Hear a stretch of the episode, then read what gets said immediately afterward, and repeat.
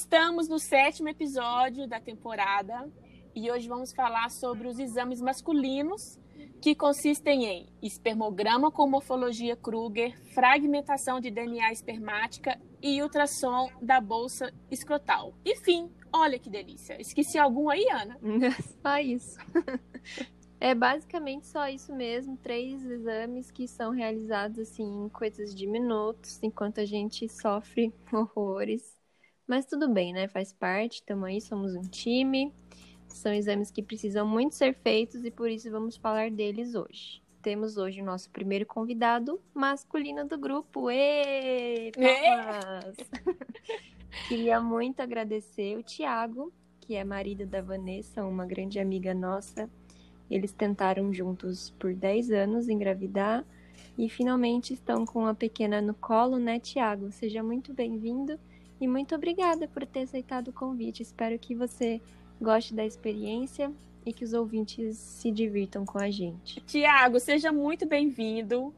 Que você seja aí um, um canal aberto para que a gente possa receber mais homens aqui, porque afinal, como sempre falamos, que a infertilidade, independente para quem recai os diagnósticos, né? Ela é do casal canal aberto pegou, não pegou muito legal, não, mas vocês entenderam, né? Mas que você seja inspiração aí para ser o primeiro de muitos convidados masculinos que a gente possa é, receber aqui. Legal, eu que agradeço aí é, o espaço para a gente conversar um pouco. Espero realmente que a galera se inspire, né, a falar um pouco mais, porque falar ajuda a desenrolar os problemas. Vamos que vamos.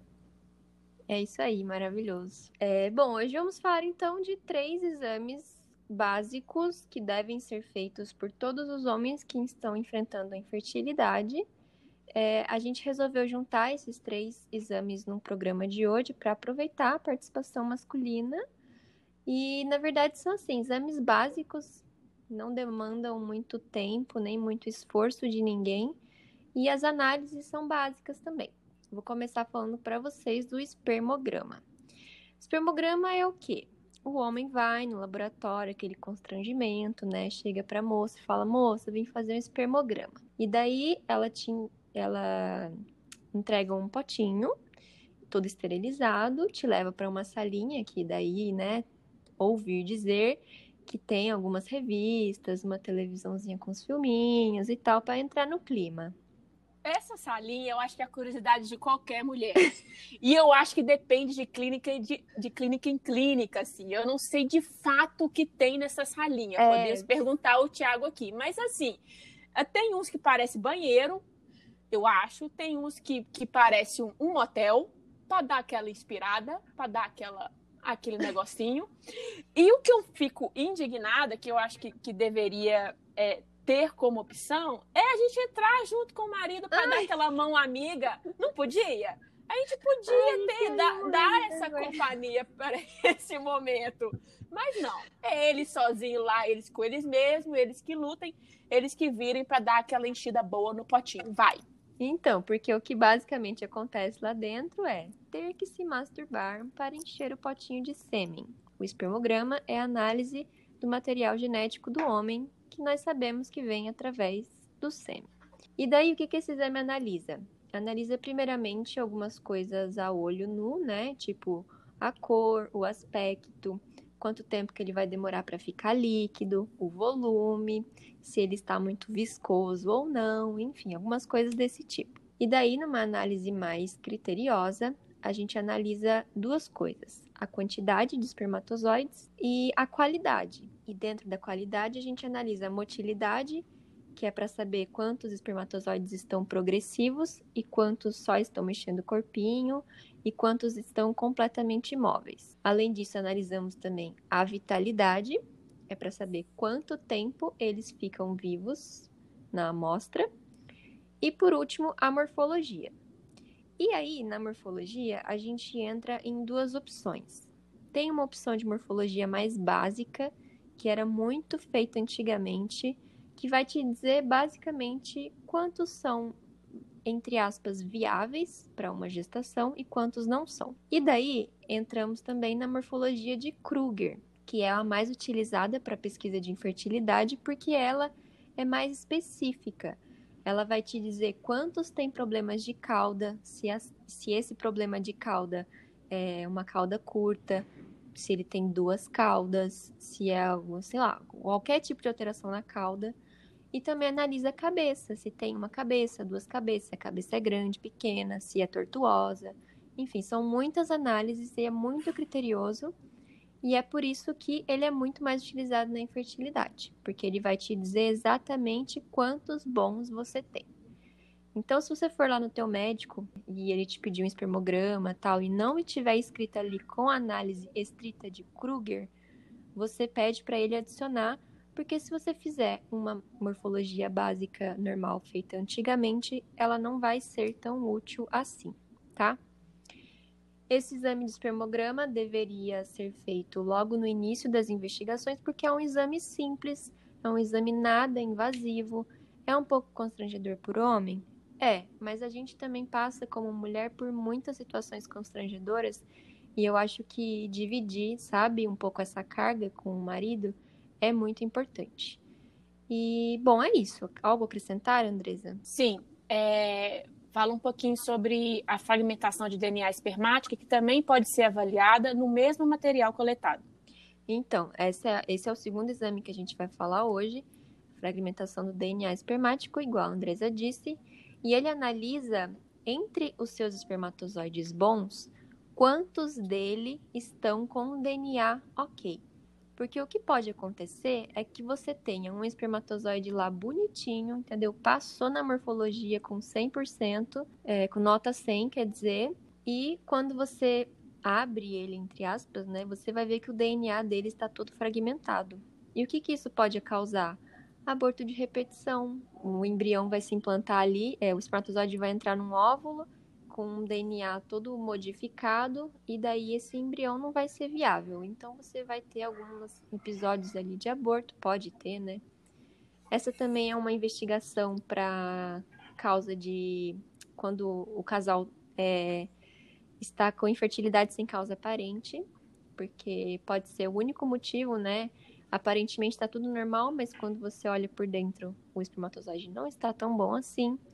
E é muito feito também quando as pessoas, quando o casal vai fazer FIV, fertilização in vitro. Porque daí eles precisam saber, né, certinho quais espermatozoides são realmente bons para fazer a fecundação ali. Esse exame, inclusive, ele é no particular, ele é caro, mas ele é importante para evitar tanto o aborto de repetição quanto embriões com má formação. Exatamente. E, e, e como a Ana explicou, numa, num, num processo de fertilização in vitro, ele é essencial, porque no processo de fertilização, o médico é capaz de escolher quais são os, os peixinhos mais, é, mais potentes para uma boa fecundação. Então, então, é importante ter essa informação para se ter a melhor escolha e para que possa é, desenvolver um embrião de, de melhor qualidade e para o sucesso do tratamento. É, tanto o espermograma quanto a fragmentação do DNA é, é indicado que o homem esteja de 3 a 5 dias de abstinência sexual. Então, Boa. vai fazer o exame ali, né? Dar aquela namoradinha uns 3, 4, 5 dias antes e segura, porque é importante que a gente tenha um período aí de abstinência. E dependendo do resultado, o médico até indica qual que é o tempo de abstinência ideal para você, seja para uma gestação espontânea ou seja para um tratamento de reprodução. Exatamente. Então é muito importante. Às vezes dias demais pode ser bom para você e pode ser horrível para o outro. Isso mesmo. E o que, que pode prejudicar um espermograma, né? São várias variáveis. Entre elas está o tabagismo, varicocele, algumas infecções, estilo de vida, se o homem está exposto a químicos, dependendo, ele trabalha com alguma coisa, né? Nesse sentido, a temperatura da bolsa escrotal, por isso que a gente não pode usar notebook no colo, especialmente no período fértil da mulher. E assim, o esperma, os espermatozoides, eles se renovam muito mais rápido, né, do que a gente imagina. A mulher ela nasce com uma reserva e é essa reserva que ela vai ter para o resto da vida, mas o homem produz ao longo do tempo, né? Então, se você muda o seu estilo de vida, para de fumar e tal, você consegue recuperar a sua reserva, o seu exame melhora e coisas do tipo. Então escute a sua esposa, ela não está sendo chata com você, não. Tira esse celular do bolso, não fica andando de bicicleta sem parar um minuto desorientado, desvairado. Tira esse notebook é, dando aquela esquentada no, nos ovinhos, isso tudo faz mal. Deixa o bicho solto, respirando tranquilo. Escuta a sua esposa, isso não é chatura, é pro bem de você. Isso aí. É Por último, isso. temos ultrassom da bolsa escrotal, que o próprio nome diz, é um ultrassom do saco, né? É, geralmente é, o homem vai, passa no urologista e lá no médico ele faz uma análise clínica ali. Você literalmente abaixa a cueca e o médico sai olhando todos os seus cantinhos ali, puxa para cá, puxa para lá, levanta, enfim. Imagina. Um dedilhado bacana. Imagina que seja um constrangimento top. Mas isso pode piorar, porque ele pode te pedir um ultrassom e daí você vai para o laboratório e você deita lá na maca, a moça vem, coloca o gelzinho, a maquininha e fica ali percorrendo toda a sua região com o visorzinho lá, não sei como é que chama. E isso investiga o quê? Se você tem hematoma, se você tem varicocele, que são as veias mais dilatadas, se você tem hidrocele, que é o acúmulo de líquido, hérnia, tumor, alteração do volume, analisa se a sua bolinha desceu ou não, porque isso pode acontecer também. E isso é lá de quando você nasceu, isso. às vezes só percebe nesse momento da vida. Só né? percebe lá na hora da infertilidade. Muita coisa acontece assim. E esse exame vem geralmente, não sempre, mas geralmente de uma alteração no espermograma. Você pode ver ali que você tem pouca quantidade de espermatozoides, e daí o médico vai te pedir esse exame para verificar essas coisas todas aí e ver se tem alguma coisa atrapalhando, sabe? É importantíssimo de ser feito também e eu indicaria que fizesse independente de alteração no espermograma, independente de alteração no exame clínico lá no consultório, porque pode ser que apareça alguma coisa que ninguém viu antes e quando a gente está investigando infertilidade, é, qualquer moeda é valiosa. É isso aí. Foi? Tá explicado. Acho que sim. Tem alguma coisa a acrescentar aí, Tiago? Tem alguma coisa que a gente errou? Fica à vontade. Olha, errou não, mas uh, vocês fazem fa parecer até bonitos os exames, né? Mas a nossa visão é um pouco diferente, tá? A gente Conta vai entrar nesse gente. mérito aí. Conta pra gente falar. como é que é a visão de vocês para esse exame. Bom, vamos lá. Primeiro, tirar a sua dúvida aí, que você imaginou como que é a salinha e tudo mais. Isso. Pelo menos na minha, nas, minha, nas minhas experiências, elas não são tão cinematográficas assim, tá? Poxa, que pena. É, pelo menos, pelo menos das, das, vezes que eu fiz, eu fiz umas três ou quatro vezes esse exame, é, foi sempre um banheirinho mega sem graça, branco, parecia um banheiro de rodoviária, né? E é você, é você e você mesmo, né? Recordando lá quando você tinha 13, 14 anos, que uma almofada te despertava alguma coisa. Mas com 30 anos a coisa já é um pouco diferente, mas você que se vire. Pô, mas não tinha nem uma aí... ali, Thiago? Olha, não tinha. E se tivesse, eu não ia usar, porque provavelmente ela já, já devia ter história para contar, né? É aquela revista que se a mulher pegar, ela fica grávida. Né? Já teria material de outras pessoas para analisar. Olha, não, você não quer, você quer analisar só o Provavelmente, seu. provavelmente era só espremer uma página ali, colocar no potinho Ai, e ir embora para casa. o que acontece? É, é, esse exame do, do espermograma, foi no meu caso, né, das vezes que eu fiz, foram complicados muito mais pela parte psicológica, né? Nós homens é, nós temos muita dificuldade em nos, nos colocarmos em situações vulneráveis, porque querendo ou não um exame é um momento que você está vulnerável, que você está ali à disposição do profissional para que ele te instrua para fazer alguma coisa e você tem que tirar o escudo, né? Tirar a carapaça ali e se, se entregar um pouco, né? Vamos dizer assim. As mulheres, obviamente, vocês são mestres nisso, né? É, acho que falar de incômodo no exame para uma mulher é como, como falar de missa para um padre, né? A mulher ela tem um conhecimento muito grande sobre isso, mas para nós homens é tudo muito difícil. Eu, pelo menos, achei muito complicado, apesar de você citar aí algumas vezes, Ana, que é um exame simples. E realmente ele é simples se você olhar mas tem uma parte psicológica muito complicada, né? Muito Falando... forte, mas a gente entende também, Thiago, a gente entende o quão constrangedor é. Assim, não é, não é um final de novela mexicana, mas realmente envolve algumas coisas ali um pouco mais difíceis. Bom, beleza, vou citar um deles que para mim foi um dos mais emblemáticos aí, né? Chegando na clínica já todo constrangido, né? Eu dei uma sorte imensa de chegar num dia e horário de pico da clínica, né? Então tava a cidade inteira lá para fazer algum tipo de exame. E quando recebi o potinho, tão, tão sonhado potinho da, da enfermeira, para ajudar, era uma enfermeira jovenzinha, né?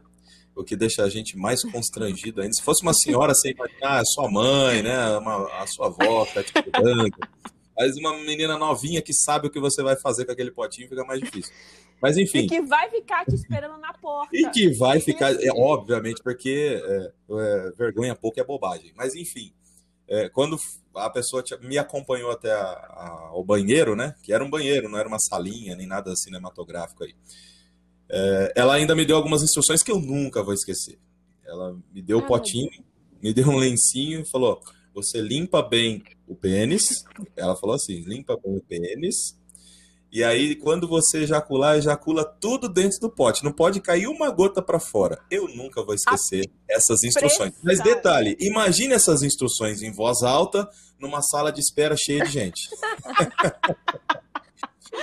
não, e a, e a clínica estava cheia, mas graças a Deus não tinha nenhum conhecido, não, né? Então, se tinha, eu não vi, porque a minha cabeça estava para baixo, assim, né? Sabe o soldado quando tá tomando uma bronca do seu superior? Eu tava desse jeito. Se eu olhasse pro lado, eu acho que ele faltava. E... É melhor nem ver. É melhor nem ver. Se tinha algum conhecido, ele ficou lá com a experiência para ele. Mas quando a, as pessoas ali na sala de espera, né, muito próximo ali ao banheirinho onde eu fui fazer o processo, e um monte de gente olhando, meio desconfiado, mas eu vi que tinha uns dois, três homens que iam passar pela mesma coisa, então me deu até uma paz de espírito saber que eu não ia sofrer. Tava no mesmo barco. Tava no mesmo Aí barco. Fala aquela empatia, né? Um olha para outro Sim. e fala assim: vão lá, meu irmão, é isso aí. É isso aí, garoto, bota para fora toda essa vitalidade. é isso. Enfim, o que acontece? Uma coisa, acho que foi a Andressa que falou, ou foi a Ana, não sei é, sobre a mulher entrar para dar uma mãozinha apoiado, viu? Onde é que a gente assina essa petição aí?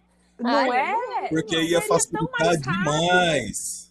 Seria mais eficiente, teria menos fila, seria um exame muito mais rápido para a clínica. Elas poderiam fazer muito mais exames ao longo do dia, seria muito mais lucrativo, inclusive, para essa clínica. É isso aí. Não entro, não, é, realmente ia ser bem mais fácil.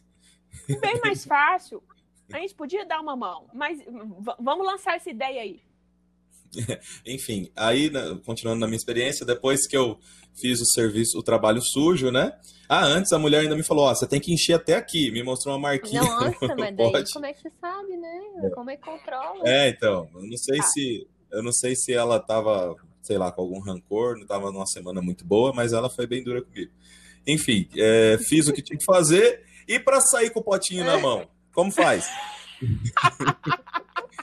Ah, você ri, você né? tampa, você põe no bolso. Não, então, aí aqui tá. Um potinho pra você colocar no bolso, é um negócio meio esquisito. As pessoas estavam ali na.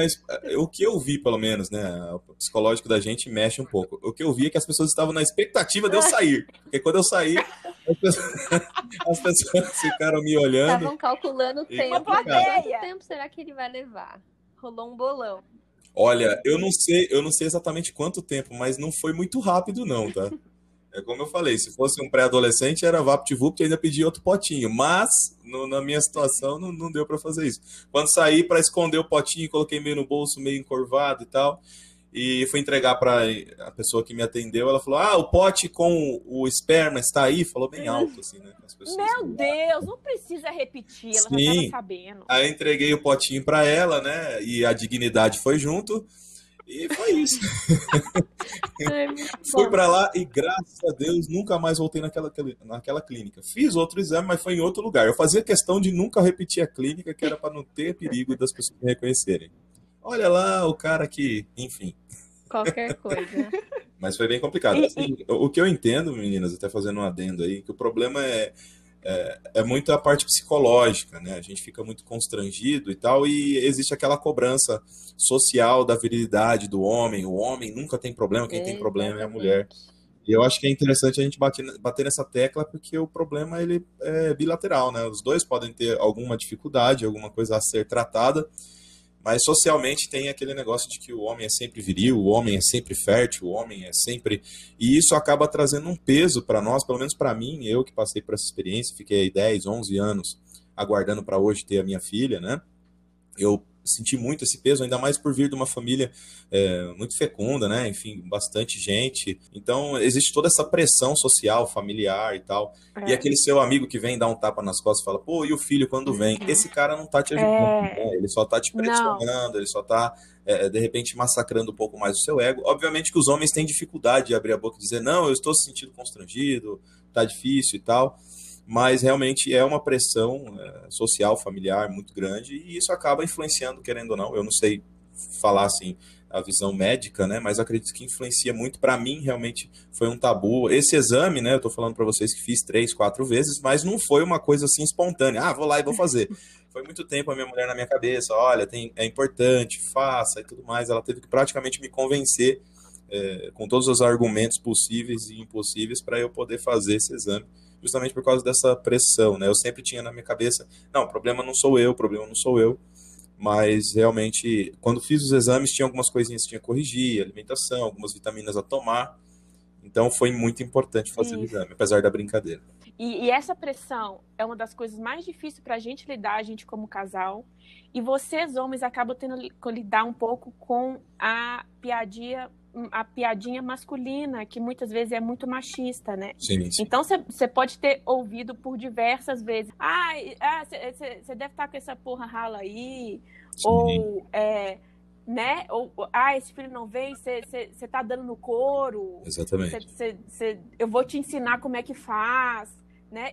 É, eu não sei por que o homem tem essa abertura que não deveria ter, porque muitas vezes isso machuca. E eu queria te perguntar também se à medida que, que você foi fazendo é, mais exames iguais, foi ficando mais fácil para você ou foi tudo, é, todas as vezes foi muito difícil, muito constrangedor? É, na verdade, eu, eu não diria que foi ficando mais fácil, mas foi ficando mais concreta a importância de fazer os exames, né? Eu fui entendendo Sim. melhor que eu precisava realmente me comprometer, não era simplesmente virar para a mulher e falar, vamos ter um filho, agora se vira, porque você que é que vai gestar e tal, se vira aí. Então, toda vez que eu fazia um exame, seja ele de sangue ou espermograma, fiz o exame aí, ultrassom, enfim, é, eu sempre tinha na minha cabeça que era mais um passo que eu tinha que, que dar em direção ao nosso objetivo de ter o nosso filho, né? No caso, Deus nos abençoou com uma filha. Então, é, é, foi uma construção, né? Quando eu fui fazendo cada exame, é, era constrangedor, era difícil, era complicado, mas ao mesmo tempo me aumentava a, a esperança e diminuir o fardo, né? Porque o fardo, Sim. o fardo da culpa de, poxa, eu não estou fazendo nada ou eu não estou lutando junto com a minha mulher, estou vendo ali o sofrimento dela e tal. Quando você faz, por menor que seja o passo que você dá para frente, você acaba dando mais esse ânimo, mais esse gás de você continuar investigando, né? Porque na verdade é todo um processo investigativo. Você está investigando ali biologicamente o que está acontecendo, o que está impedindo para vocês chegarem até a, a gravidez. Então é, para mim, sempre foi um alívio do fardo, né? E foi ficando mesmo constrangedor. Uhum. Claro que eu tô, tô brincando um pouco com vocês, foi constrangedor e tal, essas coisas realmente aconteceram, mas com o passar do tempo uhum. vai ficando até quase que natural, né? Você vai entendendo Sim. que é, você é um ser humano e precisa investigar onde está o problema. Então, para mim, foi ficando mais tranquilo, foi ficando mais é sólido na cabeça qual era o motivo daqueles exames, foi ficando mais sólido a importância de me dedicar a esses exames, que nem vocês, vocês citaram a abstinência, né, para poder fazer o exame ali do espermograma. Os homens têm dificuldade, eu tenho que dar no couro todo dia, desculpa a expressão, eu tenho que dar no couro todo dia e tal, mas não é assim que funciona o corpo, o corpo precisa, né, trabalhar, enfim, você precisa dar um tempo, um respiro para o seu corpo. Então tudo isso eu fui entendendo conforme o passar dos exames, foi, não vou dizer que foi fácil, né? Até porque, como citei, 10, 11 anos aguardando o momento, não foi fácil. Teve vezes de dar vontade de, de, desmarcar exame, de não ir. Teve vezes de eu não ir em exames, né?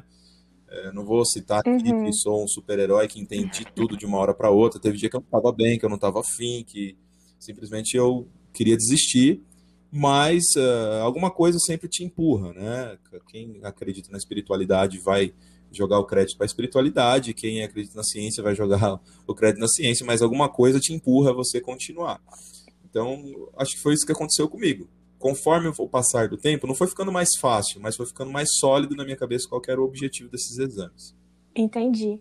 Não, sensacional. Eu estou aqui balançando a cabeça, concordando, igual o é. de presépio, ninguém igual e eu acho também que deveria ter um espaço mais privado. Sim. Não precisa de ser em frente a uma sala de espera. Pois é. Pode ser num lugar mais distante. É, que você não escute de onde Exato. você está. As pessoas conversando lá fora, Nossa, porque isso tudo interfere muito. Um ponto incrível. As pessoas conversando, acho que era a coisa mais difícil de você se concentrar ali, era isso. É, é, é um momento que exige um, uma privacidade e, e, isso, inclusive, pode influenciar no resultado do seu exame. Sim. Porque às vezes você não consegue ter ali aquela, aquela, aquele resultado que você tem normalmente por causa desses impasses, que seria tão tão fácil de, de resolver. Poxa, um, uma sala privativa, confortável, com a sua mulher ali do lado, porque não? Não vejo problema nenhum nisso. Então, eu acho que a gente pode avançar um pouco realmente no conforto dos exames masculinos e femininos, então, nem se fala, mas dos masculinos é tão, seria de tão resolver, fácil de, é. de solucionar, né? Agora, ultrassom de bolsa escrotal você fez, Thiago? Conta pra gente. Fiz, fiz sim. Fiz sim e realmente a, a, explicação aí foi linda, mas a experiência não é bem assim, não. É muito bom a gente falar, né? É, tudo bem, vocês não têm, não têm como saber. Mas vamos para a verdade nua e crua. Bom, mais uma vez, como não podia faltar, né? É, era uma mocinha novinha, né? Que me atendeu. A minha mulher vai, vai ouvir isso aqui depois e vai me questionar por que, eu estou citando isso. Mas, Era bonito. ah, dentro da sala, né? Eu vou contar a experiência aí na minha visão. Chega na sala, o médico, o doutor fala: ó, deita aí, abaixa a calça e pronto. Bom dia, não precisa, boa tarde, não precisa, só deita aí, abaixa a calça. Abaixei a calça e segura o seu membro para cima, deixa o saquinho exposto, beleza. Aí vem a mocinha novinha, fica sentada num computador de frente com a tela e o doutor pega um, um aparelho que eu não sei descrever, mas parece uma, não sei, uma caneta, alguma coisa um pouco mais grosso, e fica passando em cima do seu, do seu saco. Desculpa, meninas, eu vou falar um pouco Vai, escrachado aí, tá? do seu saco para, para poder investigar ali. Um, passa um gel gelado do cacete que meu Deus do céu, a alma gela. Que já dá aquela diminuída, então, né? Vamos, vamos lá. Já, Eu não queria entrar nesse mérito, mas já que é para arrebentar, você já está constrangido. Em minha defesa, a sala estava gelada, tá, gente? Por favor. Ar-condicionado Ar-condicionado no talo. O cara me joga um gel. Um velho que eu nunca vi na minha vida, metendo a mão no meu saco. Uma mulher com a cara na tela, esperando os resultados. Imagina a situação, né? Realmente não foi ali uma das minhas poses mais sedutoras. Realmente eu acho que eu não ia angariar o público, né?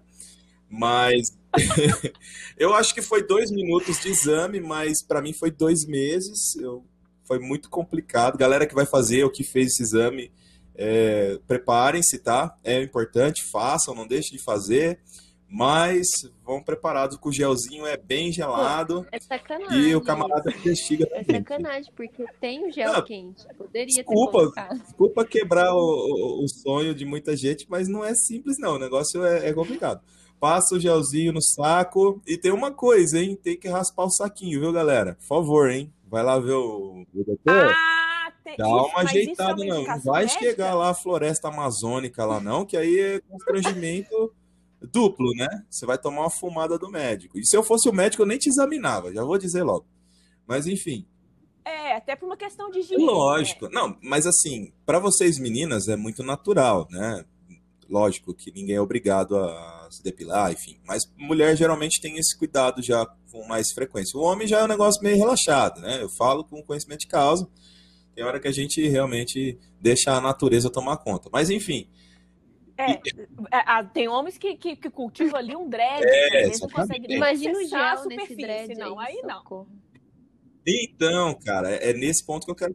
Faz um tupete lindo. Não, isso a gente não quer, não. Vai ficar um negócio daquele jeito, né? Bem sedutor. Mas assim, foi um exame complicado, apesar de simples, né? E, e porque mexe numa região muito sensível. Como eu falei no começo, o homem ele tem que se pôr numa posição de submissão, numa posição de exposição, que para nós é difícil, né? De uma forma geral. E ainda mais mexer num lugar onde dói pra uhum. caramba, né? Você tomar uma pancada ali, as mulheres sabem aí, quando quer se vingar do, do marido, dá um chute, joga alguma coisa para pegar bem ali, porque ali dói mesmo. Então o cara tá com a mão ali no, no, no, na sua bola, enfim, você fica vulnerável, pô. Você vai fazer o quê? Vulnerável. Vulnerável, a palavra é essa, vulnerável. É. E como eu citei, é. a sala tava fria, o gel tava frio, o velho tava com a cara fechada e a mocinha tava na, na tela. Imaginem tudo isso junto, foi essa a minha experiência. Desprovido da sua melhor versão. Não, eu saí de lá, eu saí de lá, tipo, o meu ego, o meu, né, aquela, aquele orgulho masculino, eu tive que reconstruir tudo, perdi tudo, foi tudo embora, foi tudo embora com aquele gel desgraçado. Na verdade, você, na, na verdade, você desconstrói, Thiago, porque isso é. é de uma hombridade isso é de uma coragem, isso é de um amor pe pela, pela sua esposa, pelo, pela, pelo seu filho, sua filha que você estava em busca. Isso é o contrário, deveria ser muito bem trabalhado isso no, nos homens, porque é, isso é de dar orgulho, sabe? Muita admiração, porque na verdade nós somos um time, estamos nós dois aí nessa luta, fazendo os exames constrangedores que a gente não, não que, que não dá para para a gente evitar, eles são necessários. Eu até é, termino aqui é, no, nosso, nosso bate-papo com essa pergunta: qual conselho que você dá é, para as pessoas que estão adiando esse exame? Qual o conselho que você dá para que elas deixem isso de lado e vá fazer esse exame o quanto antes? É, é uma missão cumprida quando você faz um exame e isso te dá mais força para você continuar caminhando em direção ao seu objetivo aí de de ter a gravidez, né? Então, o conselho que eu daria ao homem é deixar de ser egoísta. A verdade é essa. Parar de pensar só no seu bem-estar, parar de pensar que só que a mulher é que tem que passar por isso sozinha. Então, você tem que tomar uma decisão se realmente o que você quer é ter um filho, né? Ou uma filha, no meu caso que sou muito feliz de ter sido uma menina, sempre quis uma menina. mas enfim, é, mas enfim, é, deixar de olhar um pouco para o próprio umbigo, ou no caso para o próprio pinto, né? Desculpe a palavra, e começar a olhar para a mulher, cara, ver que a mulher tá na correria o tempo todo, tá fazendo exames difíceis todo todo ano a mulher faz um exame terrível que chama Papa Nicolau, quem não sabe o que é, dá uma pesquisada. Não é fácil, não tem a ver com, com o que nós estamos falando, mas é só para vocês terem uma ideia de que a mulher ela dá o sangue o tempo todo, né, literalmente. Então, é o mínimo que a gente tem que fazer é deixar de ser egoísta. Vai lá, faz o exame, mostra o saco pro doutor, faz o exame do potinho lá, lembra o seu tempo de 14, 15 anos. Se ficar com vergonha, vai com vergonha mesmo. Mas o negócio é pensar no coletivo, nos dois, na dupla e na família que vocês vão construir, né? E vergonha vai ter, medo vai ter, insegurança vai ter, não tem jeito. Isso é da vida, né? Se você está precisando fazer algum tratamento, é porque realmente as vias naturais, aí vamos dizer assim, elas estão precisando de alguma ajuda a mais. Então faça esse a mais. Não seja egoísta. Esse é vale conselho. pensar que assim, esses exames os médicos fazem todos os dias com muitas pessoas. É uma coisa natural para eles. Apesar da gente ter um pouco de Sim. constrangimento, eles não estão nem aí porque a gente está pensando, porque é natural. E se a gente pensar um pouquinho mais nisso, que não estamos sozinhos, sabe? Não somos os únicos fazendo isso. Eu acho que fica um pouquinho mais fácil. Eu acho que esse é um mantra que eu carrego comigo, assim. Quando eu tô num exame muito difícil, com muita dor ou com muito constrangimento, é nisso que eu penso. É. Ele faz isso todos os dias, o dia todo. Então, para ele é comum. Eu não vai, não vai ser o meu psicológico que vai interferir aqui no resultado ou que, né? Eu acho que isso é, serve de, de uma, é uma boa dica para a gente iniciar qualquer tipo de sós. exame que seja assim constrangedor. É isso, gente. Maravilhoso. Exato. Episódio é maravilhoso. É Sério, muito obrigada, Tiago. Eu amei de verdade. Maravilhoso. Olha, Tiago, dizem, dizem que eu, não, eu até não gosto de falar atrás, não. Eu prefiro falar que ao lado de uma grande mulher existe um grande certo. homem. E vocês são um casal que pra gente é inspiração, a gente conhece a história de vocês. E, e deu para perceber assim o tanto que, que sua esposa estava bem acompanhada E isso faz toda a diferença para o resultado final. Não é à toa que vocês estão aí com uma filhinha no colo, cheia de saúde. Foi uma batalha muito grande, mas foi uma batalha compartilhada com muito amor, muita cumplicidade, muito respeito. E isso é, é o mais bonito. Por mais que o processo da infertilidade seja tão doloroso, isso, esse, esse companheirismo, essa força de, de união entre vocês é o mais bonito que a gente tira de todo esse processo, que com vocês ainda foram 10 anos, ou seja, muitos desafios, muita dificuldade, mas que no fim deu certo, graças a Deus. Muito obrigada pela sua participação aqui, que vai muito além do, do prazer de te receber ou de ouvir a sua história. É uma forma da gente é, poder jogar para a sociedade outras questões mais profundas, como o machismo, como é, a, a infertilidade masculina, como o preconceito, como a pressão da sociedade foi um episódio assim necessário para todos nós. Eu só te agradeço, muito obrigado pelo seu depoimento tão importante e que eu tenho certeza que vai ajudar muita é gente. Legal, eu estou sempre à disposição. Se precisar, quiserem me convidar mais uma vez, esse é um negócio que eu gosto de fazer é falar, ainda mais alguma coisa que possa ajudar as pessoas, né? É como eu citei no começo, é importante para os homens, os homens têm dificuldade de se abrir, têm dificuldade de falar dos seus problemas, de admitir fragilidade. Então, galera, os homens aí, os barbudos, me ouçam vão atrás dos problemas sim, falem sobre os problemas sim, chorem se necessário e não tenham medo de buscar o objetivo de vocês, que vocês vão conseguir com toda certeza. Obrigada, Tiago. Você fez uma consideração imensa para o nosso projeto aqui, que é trazer humor, que é trazer leveza. Obrigada pela sua participação e, e, e, e saiba do, do, do, peso, assim, do valor, da, da, da, importância da sua presença aqui. Muito obrigada, viu? Um abraço para toda okay, a família. Eu que agradeço, um abraço a todos e sucesso aí no trabalho. Espero que ajude e alcance muitas pessoas. Hum, algumas, mas acho que no decorrer eu vou entendendo. Então tá. vocês, aí... vocês, estão conversando, vocês estão conversando em off aí, né? Porque parece Sim. que você está debatendo com alguém aí. Sim, estamos, estamos todos aqui no, nesse, nesse aplicativo que, é, que só sai o áudio. Ou, eita, o, o Thiago acabou de falar que não tá te ouvindo, Ana. Não. Você não tá ouvindo a Ana, né, Thiago? Não, não tô. Lembra que no começo eu perguntei, ah, você tá discutindo com alguém? Porque vocês estavam conversando e eu ah, só tava ouvindo a sua voz, a dela não. Mentira! É, é desde o começo eu só tô ouvindo a sua voz. Por isso que eu paguei de louco aí. Você achou que eu não tava entendendo, mas é que eu não tava ouvindo ela, Ana. Você não ouviu a É, pô, eu não te perguntei, algum. você tá discutindo com alguém e tal. Eu tava falando disso. Pra mim, você tava falando sozinha, sabe? Você falava, alguém indagava, você falava. Mentira! Eu paguei de louca aqui. Tranquilo. Thiago tá me tá? ouvindo agora? Agora estou ouvindo. Ah, muito bem. Eu sou a Ana, muito prazer. E aí, Ana, tudo bem? Se você falou comigo, eu não te ignorei, não, é que eu não tava te ouvindo, tá? Bem que eu tava achando estranho, mas tudo bem. Vou começar de novo. Tá ok. Tempo. Sem pressão, por gentileza. Valendo! Suou no bigode aqui, pelo amor de Deus, vai!